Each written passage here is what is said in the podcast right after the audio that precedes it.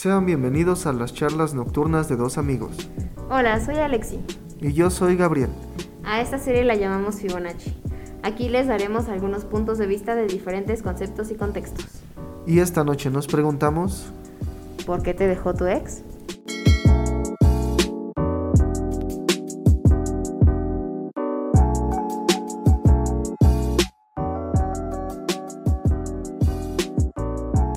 Por qué te dejó tu ex, amiguita? Vaya, es una pregunta bastante, bastante triste. Pues yo creo que por tiempo, amigo. Creo que soy una persona bastante ocupada y no me di el tiempo suficiente para una relación. Y creo que pues también hay, a veces hay que tener tiempo para uno mismo. Seguramente eran muy tóxicos esos. eh, Esa sería la respuesta correcta. Así es, no quise decirlo. Gracias por revisar mi teléfono. amigo, ¿por qué te dejó tu ex? Hablando de tóxico. Ah, Hablando de tóxicos, creo que no hay persona más tóxica que yo en este mundo. Pero pues igual creo que tener puntos de vista diferentes, este, buscar cosas diferentes, muy diferentes tal vez. También no coincidir en algunas cosas, eh, tener otros proyectos, creo que eso es algo muy importante del por qué me dejó mi ex. Sí, es que, es que hay bastantes temas por los cuales nos deja un ex. Entonces, pues vamos a empezar a aclarar uno de los puntos, ¿no? Sobre todo la, la gran pregunta, ¿qué es el amor? Amigo, para ti, ¿qué es el amor? Yo cuando estaba pequeño, eh, no sé si alguna vez te lo conté, de, me quedé mucho con la, con, la, con la historia del principito, ¿lo has escuchado? Sí, sí, sí, lo he escuchado. Bueno, ahí decía que así como tal, eh, había la diferencia entre querer y amar a, a- a algo o a alguien. Y el querer es tener esa necesidad de que sea afectuoso, de que si yo te quiero porque espero algo de ti, porque quiero algo de ti, la misma palabra lo dice. Entonces, yo me quedaba mucho con eso y realmente sentía que muy poca gente amaba de verdad, porque todos aprendemos a querer, como la canción de José José. Todos sabemos. Todos sabemos querer, pero no poco sabemos amar. Y pues eh, para mí era eso, y amar era esa manera incondicional de darle todo a esa persona por verla feliz. Sea tu camino el mismo, no lo sea, sea algo que a ti te conviene, eh, sin esperar nada, tú solo quieres la felicidad de la otra persona y das todo por ella. Entonces, pues para mí eso sería el amor. ¿Para ti qué es el amor, amiguita? Eso que acabas de decir realmente es muy profundo. Pues mira, creo que, creo que el amor es un sentimiento. Creo que a veces nos dejamos llevar solo por el amor de pareja, pero lo cierto es que hay amor de familia, amor de amigos, amor incluso de, de colegas, porque puedes amar a una parte diferente de una persona. O sea, no necesitas amar precisamente todo lo que conforma una persona, ¿no? Puedes amar el, el cómo piensa, o el cómo se ve, o las cosas que hace. ¿Y cómo se droga o el cómo Exactamente. es un rebelde sin causa? Cómo revisa tu teléfono. ¿Cómo revisa tu teléfono? Cómo revisa tu Un Clásico. Sí, exacto. Pero lo cierto es que es una experiencia afectiva y va a tener un conjunto de variables muy concretas, ¿no? Como la pasión, la sexualidad, la fidelidad para alguna- algunos tipos de pareja, la libertad para otros tipos de pareja. Y ahí es a donde se derivan muchas formas por las cuales te puede dejar una persona, ¿no? Si no concuerdas en alguna. Seguramente sí, y pues estamos de acuerdo que el amor es una cosa muy compleja, tiene diferentes maneras de verla y pues estaría, estaría bien tomar un punto muy clave que son la, eh, las hormonas que segrega el cerebro cuando estás en esa fase de enamoramiento. Ah, ¿Alguna vez las has visto, amiguita?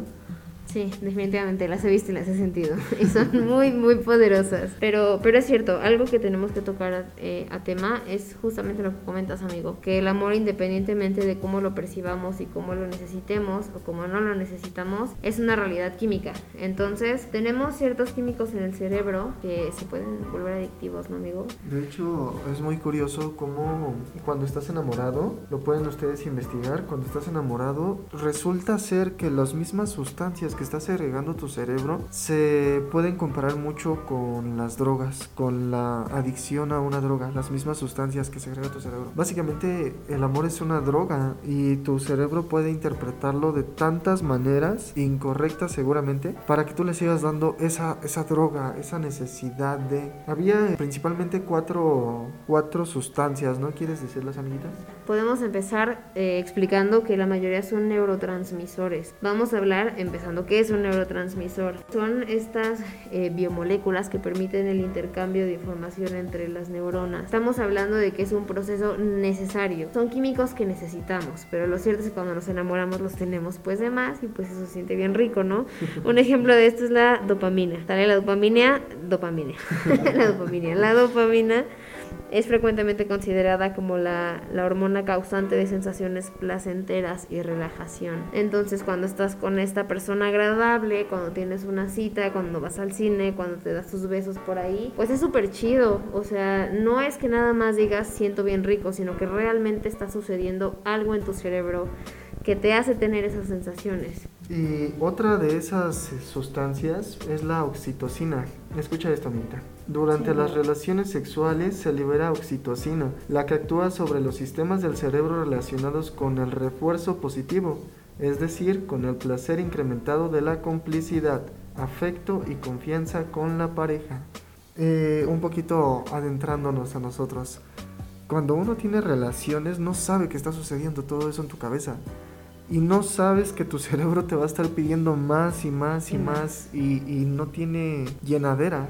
Sí, así es amigo. De hecho, ahorita voy a citar el boletín científico de la Universidad Autónoma de Hidalgo. Aquí en este boletín se refieren a los narcóticos del amor, que es justamente ahorita lo que comentábamos de la dopamina y de la serotonina. Aquí también nos mencionan otro neurotransmisor que es la feniletilamina. Esta es una anfetamina, o sea, tal cual es una anfetamina que segrega el cuerpo. Es una de las sustancias implicadas en el enamoramiento. Cabe mencionar que el enamoramiento es una etapa de una relación. Ahorita lo que tú comentabas es un poquito más como un encuentro físico que puede darse con cualquier persona, pero aquí es específicamente ya para crear un vínculo afectivo. Y bueno, este neurotransmisor, que es la feniletilamina, está implicado en las sensaciones del deseo y hace que repitamos lo que nos proporciona placer. Y justamente se encarga de producir lo que ahorita comentabas que es la oxitocina que activa el deseo sexual. También aquí menciona, amigo, otras hormonas como lo es la adrenalina. Esta adrenalina lo que hace es que con, aumenta la concentración de la glucosa en la sangre, aumenta la tensión arterial, aumenta el ritmo cardíaco, dilata la pupila, aumenta la respiración y estimula el cerebro para que produzca dopamina. O sea, realmente tenemos reacciones corporales con lo que estamos con lo que estamos viviendo ante un impulso. Exacto, amiguita. Y también tenemos aquí, mira, norepinefrina, derivado de la dopamina y su aumento produce euforia, energía excesiva, insomnio y pérdida de apetito. Nadie quiere comer cuando está enamorado. Aumenta la capacidad de recordar estímulos nuevos, lo que explica que los amantes recuerden los más mínimos detalles así como los momentos inolvidables de la relación. Serotonina brinda felicidad y logra generar una mejor disposición anímica. La ausencia del ser amado produce la disminución de concentraciones de serotonina, en el cerebro, lo cual hace que nos sintamos tristes y nos deprimamos. Es que realmente es todo un embrollo químico en nuestro cerebro lo que sucede cuando estamos empezando un vínculo afectivo con alguien. También es bien importante y encauzándonos un poquito de nuevo al tema de por qué nos dejó nuestro ex y por qué te dejó tu ex, a quien nos esté escuchando. Es que justamente el cerebro no puede segregar tantas hormonas todo el tiempo. Tiene un lapso y más adelantito vamos a hablar acerca de eso, en el cual también se va desgastando o se va acostumbrando a estos químicos. Por eso de repente decimos, ¿no? Que el amor engorda. Porque estás bien emocionado y, viene, ¿no? Como la anécdota de toda pareja, es que antes nada más se comía dos tacos y después se come como diez. Es porque justamente dejas de producir ciertos químicos. Entonces ya no te parece tan maravilloso después de quizá dos años. Empiezas a ver a la persona diferente y vienen esos reclamos de es que no es lo mismo que antes. Pues claro que no, amigo. Porque ya no produces los mismos químicos. Por más que ames y te guste una persona, cuando pasas esta etapa del enamoramiento frenético, tu cerebro ya no produce los mismos químicos, entonces empiezas a ver a la persona diferente y es donde viene lo que llaman como el amor un poquito más realista y aquí es donde varios, varios, varios tronamos. La mayoría. Yo te quiero preguntar algo, amiguita. Dígame. No estamos conscientes eh, de todo esto de lo que está pasando cuando está pasando.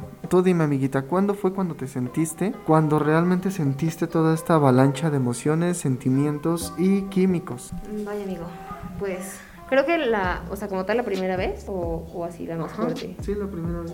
Pues la primera vez yo creo que yo tenía como unos 20 años, tal vez yo me enamoré un poquito tarde, a diferencia de otras personas. Había tenido varias, varias parejas, pero no, no estaba enamorada, solo lo hacía por convivir. Pero eh, empecé a salir con una persona cuando tenía 20 años y tuvimos una salida y me pareció que tenía la nariz más hermosa del mundo, siempre lo digo. esa parte. Es esa parte, todos se saben esa parte, que estábamos hablando, de repente vi su nariz, su sonrisa y dije, Dios mío, te amo, me voy a casar contigo. Y, y, fue un golpe. Realmente solo sentí como electricidad en todo mi cuerpo y dije, esta es la persona con la que quiero compartir mi vida. Obviamente eso no sucedió y terminamos, pero es un, es un agradable recuerdo. Creo que ese fue como tal mi primer amor. Y tu amigo, dime quién fue la primera persona. Wow. Pues estaba muy interesante, ¿no? Para empezar, eh, mi primer amor fue, sí, como a mis 16, 17 años. Duramos un año, terminamos otro año, regresamos un año por lo mismo, ¿no? O sea, sí. vuelves a, a lo que te dio todo eso. Pero igual fue lo mismo, fue la primera vez que besas a alguien, que abrazas a alguien de esa manera, donde tienes esa reciprocidad, donde te está dando lo mismo que tú das. Creo que ahí es donde empiezas a sentir ese tipo de sensaciones. Está muy padre, ¿no? Porque fue, fue un desastre, esa relación fue un desastre. ¿Qué puedes saber tú a los 16, 17 años sobre el amor? Entonces lo haces a como Dios te da a entender. Y obviamente eres un niño meco que no entiende nada, pues le va a acabar mal. Entonces, pues sí estuvo muy padre porque justamente pasaba todo eso que decíamos. Empezamos y ahí está esa avalancha de químicos empezamos a tener problemas y a solucionarlos, ¿no? Entre comillas. Entonces ahí es como que ese impulso extra de que, ah, yo con esta persona puedo solucionar esos problemas. Entonces somos ella y yo contra el, el mundo. El amor todo lo puede, exacto. sí, también puede romper. la, la típica frase, ¿no? Todas las parejas tienen problemas. Sí, todas. Superaremos esto y no sucede. Y si lo superas cuando la terminas. Después de tres años de terapia. Después de, sí, sí, sí, exactamente. Sale caro de enamorarse. Pero pues es justamente eso, ¿no? Estamos conscientes e inconscientes al mismo tiempo de que todo eso está pasando en tu cabeza cuando ni siquiera te das cuenta. Pues hay muchas formas por las que una relación fracase, de las cuales pues no hay que tomárselas tan en serio. Más bien solo disfruta un poco y pues déjate llevar como Gordon Tobogán. Exacto. Aparte igual, esa es una de las razones por las cuales te dejó tu ex. Porque su cerebro dejó de segregar ciertas sustancias cuando te veía. Si un día te amaba y el otro día te dio el cortón y no te dijo ni por qué, ya anda con otro o con otra o simplemente ya está feliz con sus amigos, pues no te atormentes tanto por eso. Digo, creo que es válido. Si ya no siente lo mismo contigo o tú con esa persona, pues no, no pasa nada, ¿no? Entonces hay uno de los puntos por los cuales te dejó tu ex. Lo cual nos trae a otra pregunta, amigo, que es ¿por qué nos enamoramos o por qué nos aferramos a alguien que nos hace daño? Porque lo cierto es que aunque nos dejan, ahí seguimos. Ahí seguimos. Qué incómoda pregunta. Yo creo que todos hemos cometido el error de estar con una persona que sabemos que nos hace mucho daño, ¿no? Pues verás, yo a, a, lo que yo entiendo, nuestro cerebro ha ido evolucionando, ¿no? Ha ido este, tomando acciones, aptitudes de las cuales no somos conscientes, pero todo es por una causa, es evolución. Entonces, el cerebro no es esa máquina perfecta que va a entender todo al 100% y solo va a hacer que no, realmente que no mueras por su culpa. Ese, ese, esa es su función del órgano, que no mueras por su culpa. Puede ser, entonces, eh, viene mucho por todo lo que estábamos hablando, ¿no? Todas esas sustancias que al final no entiendes, pero tu cerebro quiere más y quiere más y quiere más, entonces va a hacer lo posible porque tú le des más, no importa pasar por encima de ti, encima de tus problemas, encima de, de todo. De tus ideales. De tus ideales y de todo. Sí, digo, eso es lo que comentas, es justamente el amor es, es, evolutivo y solo busca sobrevivir. Y entonces nosotros queremos sobrevivir como especie, no, no creas que es porque te vas a morir de amor, que no dudo que alguien ya lo haya hecho, pero, pero pues es un poquito más difícil, ¿no? Que te mueras de amor. Pero lo cierto es eso, que buscamos una pareja y buscamos estar en una relación porque buscamos, ahora sí que la preservación de la especie. Y, y ojo, no, esto no significa que, que solo sea para parejas heterosexuales. O sea, es un instinto estar en pareja porque es un instinto tener una familia. Seas una pareja heterosexual, seas una pareja gay o, o sean lo que sea. Es eso, estamos buscando preservar la especie. Entonces, no te sientas mal si no puedes dejar a tu ex porque tienes hijos, porque ya llevan cinco años y ya se van a casar, porque ya tienen metas, porque es parte de, es parte de ella. A veces creo que nos culpamos demasiado por no querer dejar a una persona, tú y yo entendemos muy bien de esto.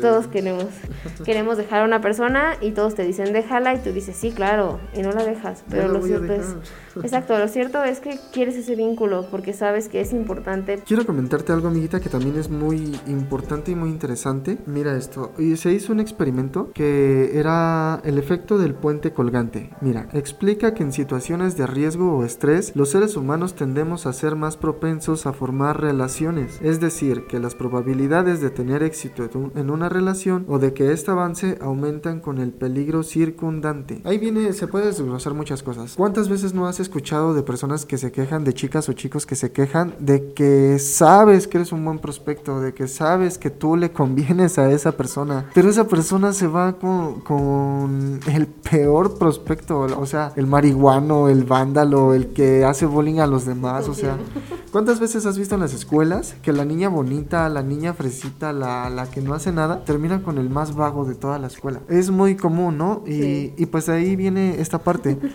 Puedes hacerte la pregunta, ¿por qué no está conmigo si yo soy tan bueno? Exactamente por eso, porque no eres esa persona que la va a incitar al peligro. Y era como lo decíamos, el cerebro puede confundir las cosas. Se liberan esas sustancias en situaciones de peligro también. Se liberan esas sustancias en situaciones de riesgo.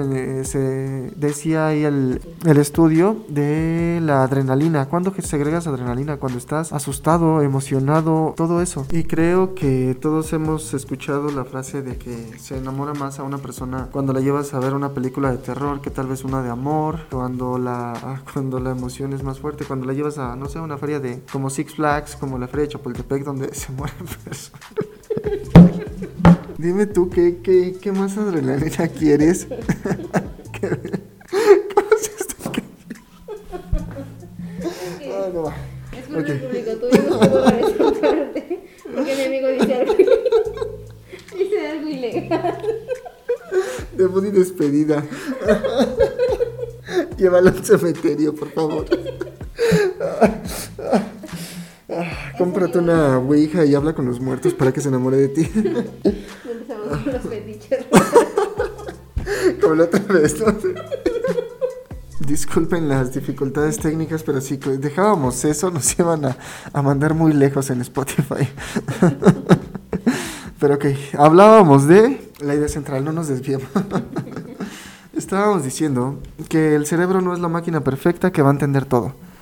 Eh, las personas no es tan raro que tiendan a enamorarse de la persona que les hace daño, de hecho es muy normal, porque está cubriendo tus necesidades y está cubriendo lo que a ti te hizo falta, tal vez llenar un vacío que tú querías que alguien llenara. Seguimos muchos esquemas, seguimos muchos comportamientos, incluso de nuestros padres. No sé cómo tú veas eso, amiguita. Así es, amigo. Es que lo cierto es que el amor es un espejo. Siempre nos vamos a encontrar con las mismas parejas, dependiendo lo que estemos buscando, ya sean personas similares a nosotras o personas que llenen huecos emocionales que nosotros tengamos. Amigos que nos escuchan, no es una coincidencia que todos tus ex hayan sido unos patanes o todas tus ex hayan sido unas controladoras. También no es coincidencia que hayas tenido relaciones muy pacíficas durante toda tu vida, porque realmente es un reflejo de lo que tú eres y de lo que has vivido. Pues sí, amiguita, eh, justamente eso, llevamos un patrón, seguimos algunas conductas. Eh, yo creo que has tenido, has llevado algún patrón con tus parejas, ¿no, amiguita?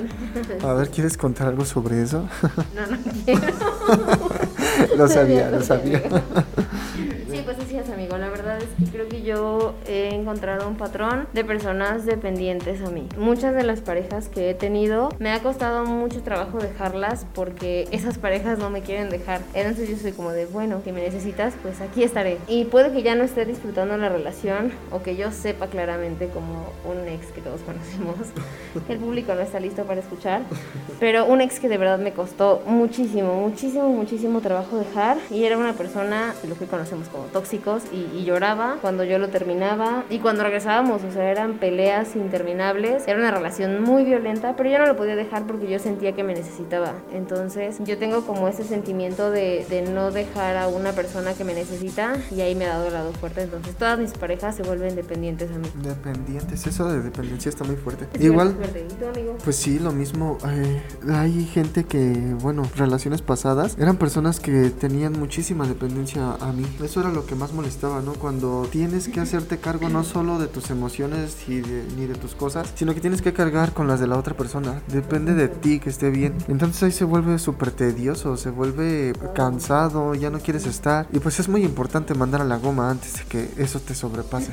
Antes de que ya no ni siquiera te reconozcas a ti mismo. Mm, creo que no vale la pena. No vale la pena definitivamente. Lo más importante sería entonces darte cuenta por qué estás atrayendo a esa clase de personas. Porque no atraes a lo que tú realmente quieres. Está en ti, creo que más allá de, de buscar en otras personas, creo que tienes que buscar en ti lo que tú tienes para ofrecer a esas personas. Date cuenta quién eres, cómo eres, qué te gusta, qué no te gusta, qué te sobrepasa y qué estás dispuesto a aguantar. Y creo que eso, eso es una base fundamental para una buena relación con cualquier persona. Primero fíjate qué tienes para ofrecerle. Si eres un tóxico, le vas a ofrecer pura toxicidad a esa relación. O sea, no esperes que nadie venga a solucionarte los problemas que tú no puedes solucionar. Y es muy importante mencionar a todos los que nos escuchan que es bien importante asistir a terapia. De verdad, eh, a veces lo tomamos de broma, ¿no? Como de la terapia o así, pero, pero créanme que la terapia salva vidas. Porque si tú, lo que ahorita comentabas, amigo, si tú tienes eh, un antecedente de exnovios violentos o de exnovias violentas, eh, los famosos tóxicos, personas controladoras, incluso personas sin interés, ¿no? Que ahorita llamamos como responsabilidad afectiva. Lo importante es que vayas a terapia, porque a veces decimos, es que a mí me tocó el más malo, es que siempre me tocan los celosos, es que siempre esto. Pues si siempre te tocan, creo que es porque algo no está sucediendo bien contigo, que no es precisamente que los atraigas, pero traes un patrón donde seleccionas a esas personas y pasas muchos focos rojos pensando en normal hasta que ya la situación llega a un punto insostenible. Entonces, si ese es tu caso, entonces ve a terapia para que puedas escoger bien y saber cuáles son las señales de alerta que tienen. Y pues si te dejaron por tóxico, por tóxica, por, por dependiente, por lo que sea, igual ve a terapia. Porque a veces pensamos que en el terminar una relación ya acabó todo ese martirio, pero lo cierto es que si no trabajas contigo mismo, te vas a encontrar a ese ex que ya ni quieres nombrar en cada persona con la que salgas. Y que es básicamente lo que haces cuando vas a terapia, ¿no? No es que estés loco, no es que sean cosas que tú no necesitas, solo vas a conocerte un poco más, solo vas a, a hacerte las preguntas, ¿por qué eres quien eres? ¿Por qué piensas lo que piensas? ¿Por qué crees en lo que crees? ¿Por qué buscas lo que estás buscando y por qué atraes lo que estás atrayendo? Y cuando tú tienes las respuestas de todas esas cosas, las puedes poner así planteadas sobre la mesa y entiendes, ah, pues tal vez por esto está fallando esto, tal vez por esto otro puede estar fallando esto otro. O sea, no te niegues, no te cierres. Ese es un buen camino. No, no sé, pues si te estás quedando entre alcohol, drogas y todo ese tipo de cosas, obviamente no vas a llegar a nada bueno y va a salir peor. Vas a seguir este en esa en esa toxicidad con todas las personas y no vas a llegar a nada bueno definitivamente. vas a estar atorado en esa situación y pues podremos continuar, ¿no? O sea, también el amor tiene tantos puntos de la manera social. Imagínate lo importante que es socialmente el que te vean bien con una pareja. ¿Qué te dice todo el mundo? Tienes que ser feliz, tienes que buscar tu pareja, casarte, tener hijos y tener la familia perfecta. Estamos de acuerdo que eso es muy imposible que suceda, o sea, nada va a ser perfecto, pero todos quieren y tú crees que lo necesitas realmente, te obligan a creer que eso es lo que necesitas. Entonces la ansiedad de, ah, tengo que conseguir una pareja, tengo que estar bien, mi pareja tiene que ser la mejor, tiene que tener estudio, tiene que tener dinero, tenemos que salir adelante. Todo eso al final pesa. Y cuando ves que no se te da, cuando ves que las cosas no son como la gente dice, ahí te viene esa presión social de qué van a decir, otra vez ya, otra vez ya nos vieron peleando, otra vez este me va a quitar a los hijos, o me va, ya nos divorciamos, o no me paga la pensión, todas esas cosas. Yo no soy uno de esos. Pero todo eso al final pesa. Entonces, creo que es un punto también de vista que tenemos que tener muy en cuenta por uh, lo mismo de la pregunta, ¿no? De por qué te dejó tu ex, es muy importante eso. Es que el amor es un estándar social. Justo como ahorita dices, amigo, nos venden la idea social de que tenemos que ser felices y la felicidad viene con una familia, con una pareja, pero pero realmente eso es lo que necesitas. Hay parejas con las que no necesitamos estar para siempre. Hay parejas de las que aprendes algo y los dejas ir y te dejan ir y está muy padre porque vives lo que tienes que vivir, pero estamos en una sociedad donde el amor es para siempre, donde el vínculo tiene que ser sí o sí para siempre. Y es, hay que decir que no tiene que ser de esa forma, no importa si ya tienes hijos, no importa si tienes 10 años con una persona, no le hace, no le hace si llevas toda una vida ahí. Cuando tienes que marcharte, creo que es importante saber decir hasta dónde. Pues sí, ¿no? Yo creo que todo, toda relación fallida o triunfante puede dejarte una buena enseñanza. Siempre aprendes, deberías. hay gente que no nunca aprende, eh, personalmente yo, pero eso es tema para otro, otro podcast. Este, siempre puedes aprender de algo. Mm, cuando yo tenía esa relación, cuando estaba con esa persona tóxica, que teníamos una relación súper tóxica, yo me peleé con mi mamá, me peleé con mi papá, me peleé con mi hermana hasta el grado que todos me dejaron de hablar. Y te digo, era lo mismo, estar pensando en que nosotros dos contra el mundo incluso supera tu propia familia, la que realmente sabe en esa edad lo que es bueno para ti. Entonces me dejó una gran enseñanza. Para empezar, ninguna relación va a pasar encima de la familia, porque es más importante eso, la familia siempre va a estar para ti. Entonces, sigan las relaciones, fracasen o tengan éxito, vas a aprender algo y nunca se deja de aprender. Y yo creo que eso es lo bonito de la vida, ¿no? Que nunca dejas de, de aprender por muy poco o mucho que dure una relación. De hecho, hay un estudio que dice cuánto tiempo dura el enamoramiento. Así es, amigo. De hecho, voy a citar a la antropóloga Helen Fisher, que es una antropóloga muy conocida. Y bueno, en, tiene un libro que se llama La nueva psicología del amor. ¿vale? Entonces, aquí nos afirma que sentirse locamente enamorado es un mecanismo de la naturaleza diseñado para pegarse a una pareja y procrear, que es lo que ahorita comentábamos cuando tomamos este punto de que el amor es evolutivo. Y bueno, en este estudio nos comenta que un grupo de científicos encabezados justamente por Fisher realizó resonancias perdón, magnéticas a 839 personas expresaron estar profundamente enamoradas. Entonces, por la actividad cerebral que ellos vieron y analizaron, su conclusión fue que el amor romántico no es una emoción, sino un impulso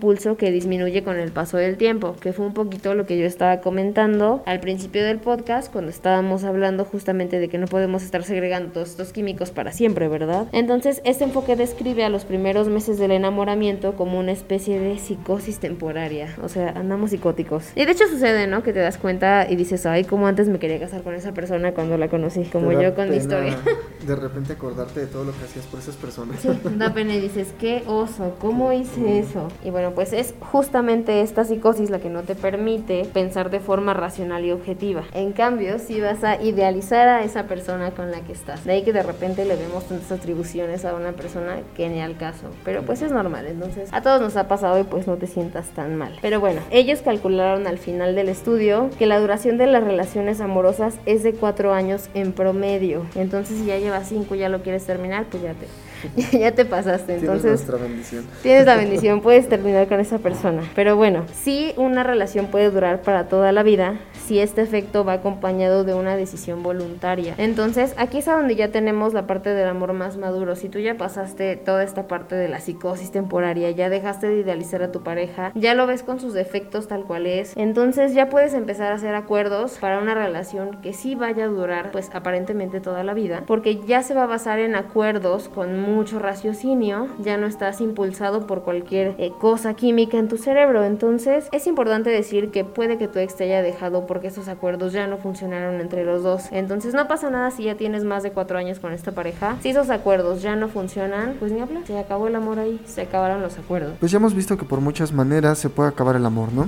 Eh, el amor es mezcla química, o sea, si algo en esa falla puede terminar una relación. De manera evolutiva, el cerebro ya vimos que no es perfecto. El cerebro cerebro no te va a interpretar de manera perfecta lo que estás sintiendo como enamoramiento. Seguramente también de ahí puede fallar. El amor es un espejo. Eh, tú estás buscando algo que a ti te reconoce como ser humano, algo que también una necesidad que puedas tener. El amor es un estándar social, o sea que presión social e influye mucho con la persona que estás. Yo creo que todo esto puede, puede llegar a la conclusión de que el amor tal vez no es tan importante. Tal vez no te lo tienes que tomar, no tiene que ser tu centro de tu mundo, buscar a esa pareja ideal, yo creo tomártelo con calma, o sea, si va a llegar, va a llegar, si no va a llegar, también está bien, creo que es más importante aprender a quererte tú mismo, a estar bien tú solo, porque el día que tú aprendes a estar bien tú solo, ese día tienes mucho para ofrecerle a la persona que quieras que esté a tu lado. O bueno, no sé, ¿tú cómo ves, amiguita? En realidad creo que es bien importante y creo que sería tema de otro podcast hablar del amor propio, porque a veces aceptamos eh, muchas actitudes o muchas situaciones que nos ponen en riesgo